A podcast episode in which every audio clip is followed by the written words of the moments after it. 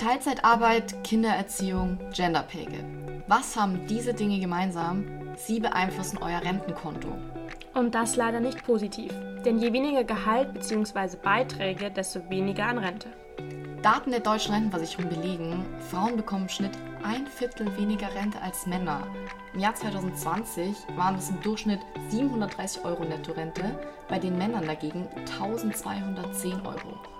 Ja, man muss leider wirklich sagen, dass Altersarmut weiblich ist. Nur 32 Prozent der Frauen erwarten eine Rente ohne finanzielle Sorgen. Und genau deshalb müssen besonders wir Frauen fürs Alter vorsorgen. Denn wenn wir unseren derzeitigen Lebensstandard in der Rente halten möchten, dann müssen wir dafür was tun. Und nein, der Partner ist keine Altersvorsorge. Genau, denn wie viel Geld werdet ihr denn selbst im Alter übrig haben? Habt ihr euch darüber schon mal Gedanken gemacht? Nicht? Das werden wir dann hoffentlich mit den nächsten Folgen rund um das Thema Altersvorsorge ändern.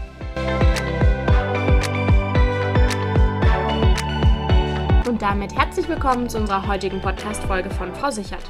Heute starten wir mit dem ersten Teil zur Altersvorsorge, in der wir versuchen, euch die groben Basics näher zu bringen, um erstmal ein Grundverständnis über die Altersvorsorge zu bekommen. Ist ja doch ein Dschungel an Themen. Richtig, und deswegen starten wir jetzt auch direkt rein, solange wir noch alle in den kühlen Kopf haben. Also, es gibt drei Schichten der Altersvorsorge. Die erste Schicht ist die Basisvorsorge. Dazu zählen die gesetzliche Rentenversicherung, die berufsständische Versicherung und die Rürup-Rente. Die zweite Schicht nennt sich geförderte Vorsorge. Dazu zählen dann die betriebliche Altersvorsorge, Riester-Rente und die dritte Schicht, die ungeförderte Vorsorge. Das sind dann oder die beinhaltet dann die private Lebens- oder Rentenversicherung, Vorsparpläne, also quasi generell, wie du privat vorsorgst. Beispielsweise würde da auch der Kauf einer eigenen Immobilie dazu zählen. Fast jeder Erwerbstätige ist über die erste Schicht, also die Basisvorsorge, abgesichert. Schicht 2 und 3 sind jedem selbst überlassen, die wir in den kommenden Folgen auch separat ausführlich besprechen werden. Das würde heute eher den Rahmen sprengen. Deswegen versuchen wir uns heute so ein bisschen auf die Basisvorsorge zu fokussieren. Genau, denn die meisten Angestellten sind ja im staatlichen Rentensystem pflichtversichert. Auch einige selbstständige Berufe zählen zur gesetzlichen Rentenpflichtversicherung. Jetzt ist es ja so, dass ich finde, bei Altersvorsorge denkt man meistens an Sparpläne, Riester-Rente, Lebens- und Rentenversicherung. Dabei sind das eigentlich alles nur Nebenschauplätze. Wirkliche Altersvorsorge findet ganz woanders statt, und zwar im Job. Richtig. 18,6 Prozent des Bruttogehalts von Arbeitnehmern fließen jeden Monat in die Rentenkasse. Bei einer Durchschnittsverdienerin sind das derzeit 603 Euro im Monat. Die Hälfte davon zahlt der Arbeitgeber. Wer mehr verdient, sammelt mehr Rentenpunkte. Wer weniger verdient, weniger. Heißt, eine ordentliche Rente ist in Deutschland an langfristig gutes Einkommen gekoppelt. Und genau hier hakt es auch schon. Denn wie anfangs bereits erwähnt, spielen hier die Themen Gender Pay Gap, Kindererziehung und Teilzeitarbeit leider mit rein. Aber diese niedrigen Einkommen liegen jetzt nicht in erster Linie an den niedrigeren Stundenlöhnen, die Frauen im Schnitt verdienen, sondern eben vor allem an der Teilzeitarbeit. Sie ist unter Frauen, besonders unter Müttern, weit verbreitet, ebenso wie Minijobs. Rund 70 Prozent der Mütter arbeiten nach Angaben des Statistischen Bundesamts aus dem Jahr 2018 in Teilzeit. Wir möchten euch heute gerne ein paar Tipps an die Hand geben, wie ihr trotz Teilzeit und Co. mehr für eure Altersvorsorge machen könnt. Und deshalb haben wir uns überlegt, die liebe Luisa hat sich drei Tipps ausgedacht und ich mir auch, die wir jetzt einfach mal mit euch teilen wollen und wahrscheinlich auch gegenseitig mit uns teilen. Richtig. ähm, ich würde einfach direkt mal anfangen. Und zwar ist der erste Tipp von mir, dass man die Teilzeit befristet. Und zwar kann man seit 2019 bei seinem Betrieb oder Arbeitgeber ähm, anfragen und sagen, hey, ich würde gerne auf Teilzeit gehen, aber das auch wieder quasi rückgängig machen. Das heißt, da ist man variabel von circa ein bis fünf Jahren, dass man wieder auf seine Vollzeit aufstocken kann. Ist besonders, wenn man Mama ist, ganz spannend. Kinder fangen ja dann meistens so mit sechs Jahren an, in die Schule zu gehen. Man kann vielleicht mehr arbeiten und möchte dann da aus der Teilzeit rauskommen. Sehr guter Punkt, Adriana. Ich knüpfe direkt mal an mit meinem ersten Tipp und zwar die Auszeiten kürzer halten. Also natürlich so weit wie es möglich ist. Denn lange Elternzeiten wirken sich natürlich deutlich auf den durchschnittlichen Stundenlohn aus. Und nach Angaben der gewerkschaftsnahen Hans-Böckler-Stiftung sinkt dieser um fast 10 Prozent, wenn die Elternzeit länger als zwölf Monate dauert. Das ist auch krass. Also ja. ich verstehe schon, wenn jetzt eine Mama nicht unbedingt mit zwölf Monaten ihr Kind direkt irgendwie fünf Tage die Woche abgeben möchte, ja. aber dass das so viel mit dem Stundenlohn ausmacht, ist schon eine Hausnummer. Finde ich auch. Naja, dann machen wir mal mit meinem zweiten Tipp weiter. Und zwar ist das statt Teilzeit auf flexible Arbeitszeiten setzen. Wir haben jetzt gerade durch Corona die Möglichkeit, immer mehr Homeoffice zu machen. Ähm, wir da auch flexibler in den Arbeitszeiten sind. Immer mehr Arbeitgeber bieten auch von Haus aus flexible Arbeitszeiten an. Und hier hat man die Möglichkeit, seinen Arbeitsalltag um Kinder und Haushalt herum zu planen. Oftmals kann man sich dann nochmal hinsetzen, E-Mails checken etc., wenn die Kinder abends schon im Bett sind oder morgens noch was machen, relativ früh, bevor die Kinder überhaupt aus dem Haus sind. Ja, das ist auch gut.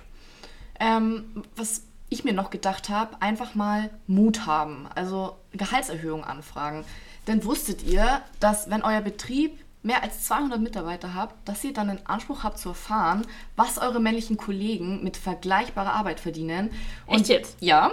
Und wir wissen ja alle, dass das ja leider oft äh, der Fall ist, dass unsere männlichen Kollegen eben mehr verdienen als wir. Deswegen, ja, habt das auf jeden Fall im Hinterkopf und äh, seid einfach mal mutig.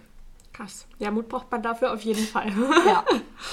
Ähm, mein dritter Tipp wäre auch das Thema, hat auch mit Mut zu tun, sich einfach mal befördern zu lassen. Und zwar ganz klar Signale zu setzen, dass man bereit dafür ist, eine Führungsposition einzunehmen, dass man auch Führungskraft sein kann in Teilzeit oder vielleicht sogar in einem Jobsharing, dass man dem Chef einfach mal das Prinzip vorstellt. Vielleicht hat man sogar eine Kollegin oder einen Kollegen, die Teilzeit, der Teilzeit arbeiten möchte, wo man das gemeinsam vorschlagen kann und sich dann eine Führungsposition vielleicht auch mal teilt. Das ist auch super. Vor allem, das kommt jetzt sowieso immer mehr. Also, ja, genau. Dann, ähm, wo ich mich noch informiert habe, ihr könnt euch ab 40 kostenlos eine Beratung bei der Rentenversicherung zum Aufschluss über ja, euren aktuellen Status quo und die Größe eventueller Lücken ähm, anfordern bzw. ausmachen. Die Kontaktdaten dazu schreiben wir euch natürlich in die Show Notes. Und ähm, ja, was könnt ihr von so einer Beratung erwarten? Also einmal die Kontenklärung. Dieser Termin betrifft dann ähm, nur die gesetzliche Rente, aber das ist ja auch für die meisten Frauen nach wie vor eben das wichtigste Standbein bei der Altersvorsorge. Und die Mitarbeiter prüfen dann eben, ob alle rentenrechtlichen Zeiten jetzt wie Ausbildungs-, Kindererziehungs- oder Pflegezeiten korrekt gespeichert sind. Und ähm, der zweite Inhalt wäre dann so die Altersvorsorgeberatung. Da erhaltet ihr eine Rentengesamtschau. Dabei analysieren dann die Mitarbeiter eben die gesetzliche, betriebliche und privaten Anwartschaften und berechnen, was im Alter voraussichtlich zusammenkommt. Sie informieren euch dann aber auch noch über Sozialabgaben. Finde ich einen super guten Punkt. Ähm, ich weiß noch, dass meine Mama sich Gedanken darüber gemacht hat bezüglich Rente, wie sieht das überhaupt aus und das ganz schön verwirrend sein kann mit den ganzen Faktoren, die dann noch mit reinkommen in der Rechnung. Wenn man da jemanden hat, der wirklich Ahnung von hat und man sich beraten lassen kann und das auch noch kostenlos, ist Eben. mega. Ja. Sehr cool ja, ich bin dann, wir haben jetzt eigentlich alle schon drei Tipps genannt, aber ich bin ein kleiner Streber und habe noch einen vierten mitgebracht. War ja klar. Last but not least, und zwar ähm, müssen wir Frauen einfach damit rechnen, dass wir länger leben als Männer. Und zwar ist es auch bewiesen, wir Frauen leben im Schnitt 83 Jahre und Männer 78 Jahre. Das heißt, dass wir Frauen auch einfach mehr Geld brauchen, weil wir länger leben. wir haben quasi länger was von unserer Rente und deswegen müssen wir hier auf jeden Fall darauf achten, dass wir ähm, auf Vorsorgeprodukte setzen, die auch langfristig langfristige finanzielle Absicherung zum Lebensende hin garantieren und bieten. Und ähm, ja, dafür ist dann zum Beispiel eine Riester-Rente oder eine private Rentenversicherung oder auch vorgebundene Rentenversicherung, was, wo man sich Gedanken drüber machen kann und was dafür gut in Frage kommt. Genau, und wenn ihr euch jetzt denkt, hey, habe ich ja noch nie gehört, die gehören eben auch zur zweiten und dritten Schicht, also der geförderten Vorsorge sowie der ungeförderten Vorsorge, auf die wir dann eben in den kommenden Folgen detailliert eingehen werden. Da könnt ihr euch auch auf ganz spannende Gästinnen freuen, die uns einiges oh ja. erzählen werden. ja, ihr merkt, das Thema Altersvorsorge ist komplex. Aber wir hoffen, wir konnten mit dieser Folge schon mal ein bisschen mehr Licht ins Dunkel bringen und euch schon mal mit dem Begriff etwas vertrauter machen.